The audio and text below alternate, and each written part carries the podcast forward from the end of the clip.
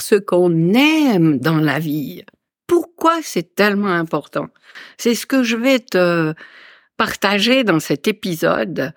Euh, et même si on, a déjà vu cette thématique euh, il y a trois épisodes, euh, je voulais encore une fois insister là-dessus.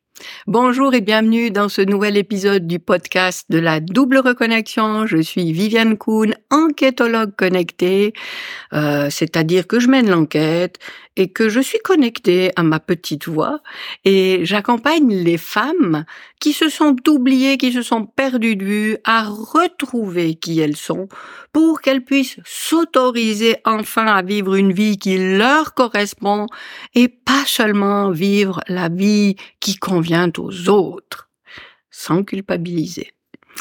Voilà, alors euh, qu'est-ce que c'était? Euh, le titre Ça va bien, je me rappelle plus. Euh, faire ce qu'on aime dans la vie. Ben oui. Pourquoi je reviens là-dessus? J'avais sûrement déjà enregistré un ou deux épisodes euh, sur ce thème. Et euh, il y a trois épisodes, je parlais de la loi de vibration, de la loi de manifestation par la vibration. Et puis, euh, je voulais illustrer ça autrement aujourd'hui en s'inspirant de l'exemple de la nature, tout simplement. Euh, quand on fait ce qu'on aime, eh bien, on récolte ce qu'on aime. Si tu veux euh, euh, cueillir des abricots, il faut planter un abricotier. si tu plantes un mélèze, tu vas avoir des aiguilles, tu vas pas avoir d'abricots. Donc, pourquoi je relis ça à faire ce qu'on aime dans la vie? Parce que en faisant ce que tu aimes, tu nourris à l'intérieur de toi cette signature énergétique qui va faire en sorte que tu récoltes dans ta vie ce qui répond à cette signature, ce qui répond à ce que tu aimes. Alors, euh, plus tu fais ce que tu aimes, plus tout va euh, comploter autour de toi pour t'amener ce que tu aimes. Alors que si tu te forces à faire ce que tu n'aimes pas, eh bien, tu, tu vas être dans, dans une certaine souffrance et puis euh, tu en trouveras peut-être une certaine satisfaction euh, par euh, un salaire, comme on a déjà parlé ailleurs.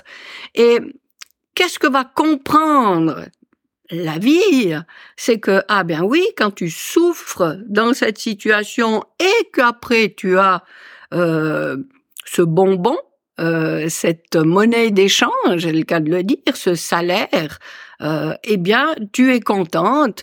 Donc, on va continuer à te faire souffrir dans ta contribution à recevoir ce salaire.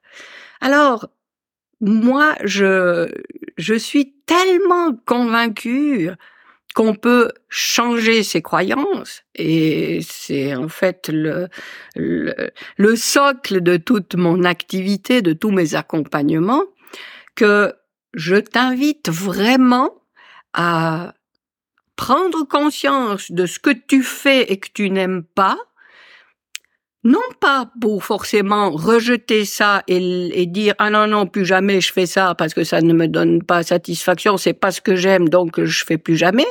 Oui, c'est vrai, des fois on n'a pas trop le choix, mais quand tu fais quelque chose que tu n'aimes pas, eh bien, essaye de lui donner un éclairage qui te euh, qui te permet d'être quand même dans un état de satisfaction plutôt que de faire quelque chose que tu n'aimes pas et de te plaindre en même temps, eh bien, tu peux faire quelque chose que tu n'aimes pas et euh, y trouver du sens, euh, y trouver le passage incontournable euh, qui te permet d'arriver justement le pas plus loin qui est très gratifiant. Si tu as un chemin de dix pas à faire et qu'il y en a trois que tu n'aimes pas du tout là-dedans. soit tu peux rester focalisé sur ces trois pas, hein, pas forcément euh, continu, mais un pas ici, après ça va, après il y a d'où un pas que tu aimes pas du tout, et puis après il y en a encore un. Eh bien, au lieu de au lieu de nourrir euh, ce sentiment d'insatisfaction parce que tu aimes pas cette étape-là, eh bien, euh, contourne ça en te disant ah oui, c'est vrai, j'aime pas tellement faire ça. Euh, en même temps, c'est ça qui me permet d'arriver à l'étape suivante. Et si je ne passe pas par cette étape-là, jamais je pourrai accepter, accéder à, à l'étape suivante. Donc, tu peux continuer à ne pas aimer euh, quelque chose, mais lui trouver euh, le ressort, lui trouver, lui reconnaître un, un bienfait euh, qui, pris dans sa globalité, te permet quelque chose de formidable puisqu'il te permet d'avancer dans quelque chose euh, là que tu apprécies beaucoup plus. Alors, euh, en fait, c'est revenons dans la nature. Euh, euh, si tu nourris, si tu donnes de l'eau, de l'engrais, du soleil à, à une plante qui t'est chère, elle va bien se développer.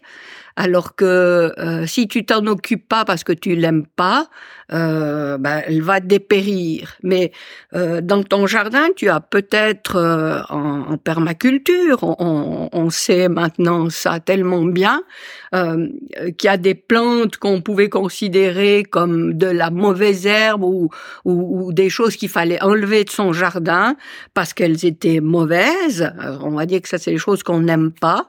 Et puis on a appris qu'en fait, elles étaient un soutien pour d'autres plantes euh, qu'on voulait voir euh, euh, être abondantes dans leur croissance et que en, en, en permettant à ces soi-disant mauvaises herbes de grandir aussi, eh bien, ça contribuait à la croissance de ce qu'on voulait.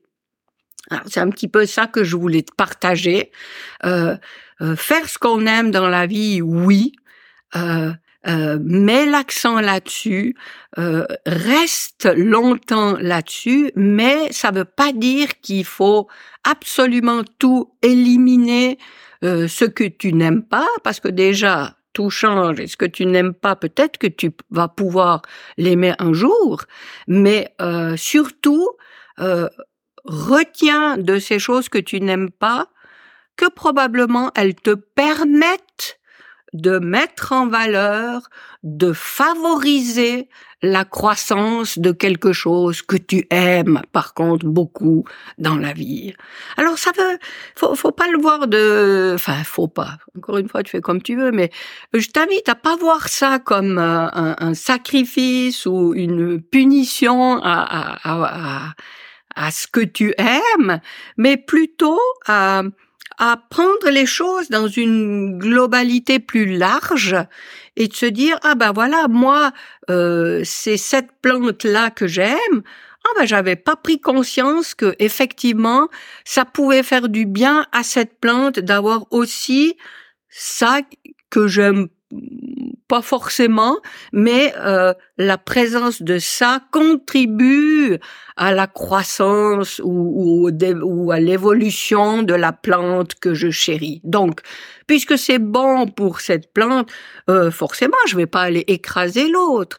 Eh bien, dans la vie, on, peut aussi voir les choses comme ça. Donc, mettons évidemment l'accent, euh, le, le, maximum d'énergie sur ce qu'on aime, mais en laissant un petit peu la porte ouverte à peut-être des, choses moins agréables au premier abord, mais qui en fait contribuent à, l'évolution de ce qui moi me plaît tellement. Alors, euh, je sais pas du tout ce que tu penses de cette idée que je pose là. Tu as évidemment le droit de pas être d'accord du tout, partage-le moi. Euh, c'est peut-être une croyance que j'ai et que je nourris et peut-être que l'année prochaine ou dans un mois je euh, je penserai plus du tout comme ça, mais euh, moi, comme tout le reste, euh, je suis là pour changer. Euh, mais je me, je me réjouis d'évoluer aussi, d'avancer avec euh, cette, cette conscience-là, et puis de voir qu'est-ce qu'elle devient d'ici, d'ici peu ou d'ici longtemps. Euh, je me réjouis de lire tes commentaires. Euh, n'oublie pas de t'abonner à ma chaîne, de mettre un petit pouce pour dire que tu apprécies mes contenus, et puis tu peux aller voir les liens qui sont dans le descriptif pour télécharger ton rituel subtil d'hygiène énergétique, pour euh, prendre rendez-vous avec moi si tu veux faire un, euh, si tu veux qu'on fasse un bout de chemin ensemble, et puis euh, pour euh, d'autres choses que j'ai mises peut-être que j'ai oublié maintenant.